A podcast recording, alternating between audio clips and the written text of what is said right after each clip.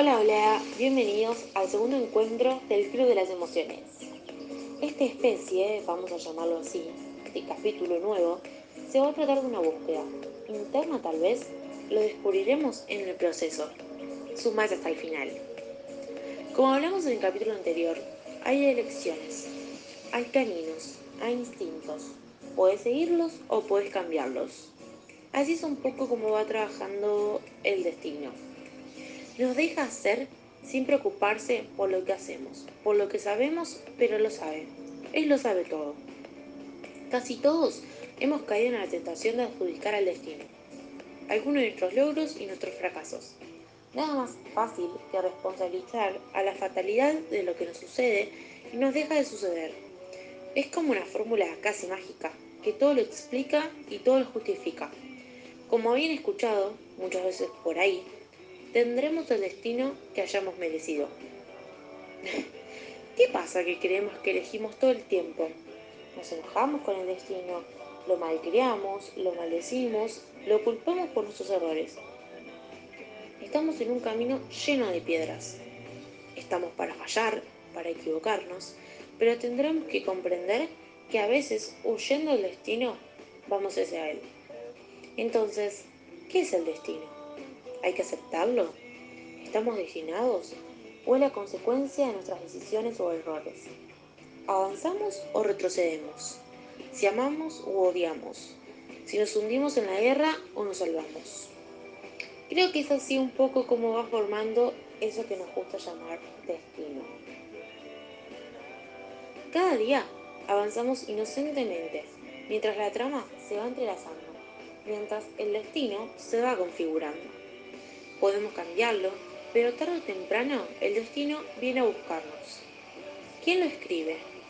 ¿Somos como unas marionetas de él o controlamos nuestra vida? Una serie de circunstancias, decisiones y causalidades van construyendo la trama. Cabos sueltos, detalles ínfimos, recuerdos infinitos. Es una maquinaria precisa y minuciosa que va reuniendo todas las piezas dormimos, amamos, trabajamos o cantamos, ajenos a lo que el destino escribió para nosotros. Lo cierto es que desde siempre nos hemos formulado preguntas en torno al destino. ¿Hacia dónde voy? ¿Hacia dónde debo ir?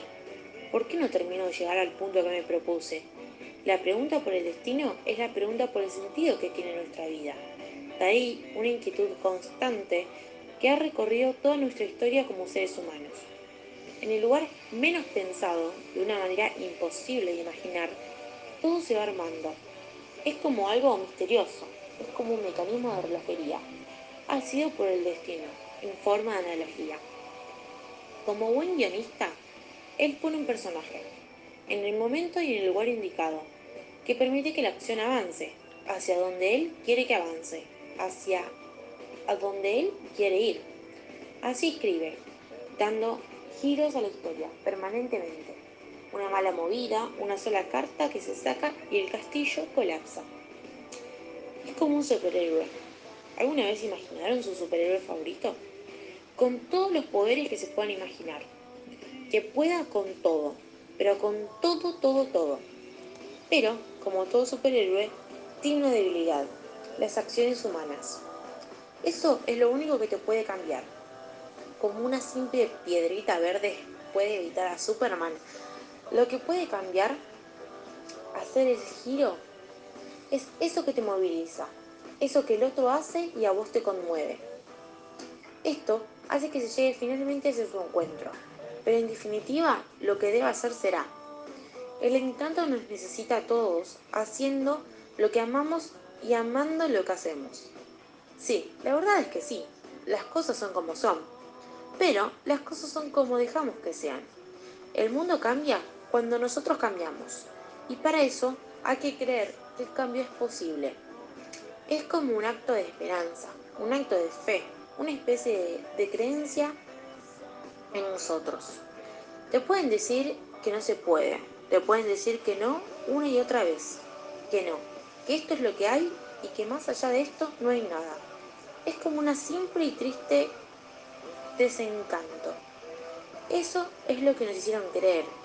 Y bueno, nosotros elegimos aceptarlo. Claro, inconscientemente. Por ejemplo, intenta dejar hablar a tu ex. No, mentira. Pero mis queridos, si están en esa, mejor hagan eso. Por ejemplo, otro, decime, ¿cuántas veces pensaste en dejar lo que estabas estudiando? ¿Cuántas veces quisiste pero no te animaste? ¿O cuántas veces buscaste algo que ni sabía que buscabas? Más allá del desencanto que nos hicieron creer, está tu vida y tus sueños, que si vos no los haces realidad, alguien los va a hacer vivir por vos. Alguien se dueña de eso que vos soñaste. Te invito a que te pongas una meta, corta, larga, lo que fuera, y cuando lo cumplas te des cuenta que al fin vos podías, que al fin vos creíste. Muchas veces yo me enrosco en un sinfín de análisis, sufro, pero puedo ver lo que pasa alrededor. Sé que hay algo que va más allá de eso. Me pregunto, ¿qué pasaría si actuaría diferente? La pregunta es, ¿y vos? ¿Cuándo te vas a animar a vivir diferente? Bueno, llegamos al final de esta búsqueda.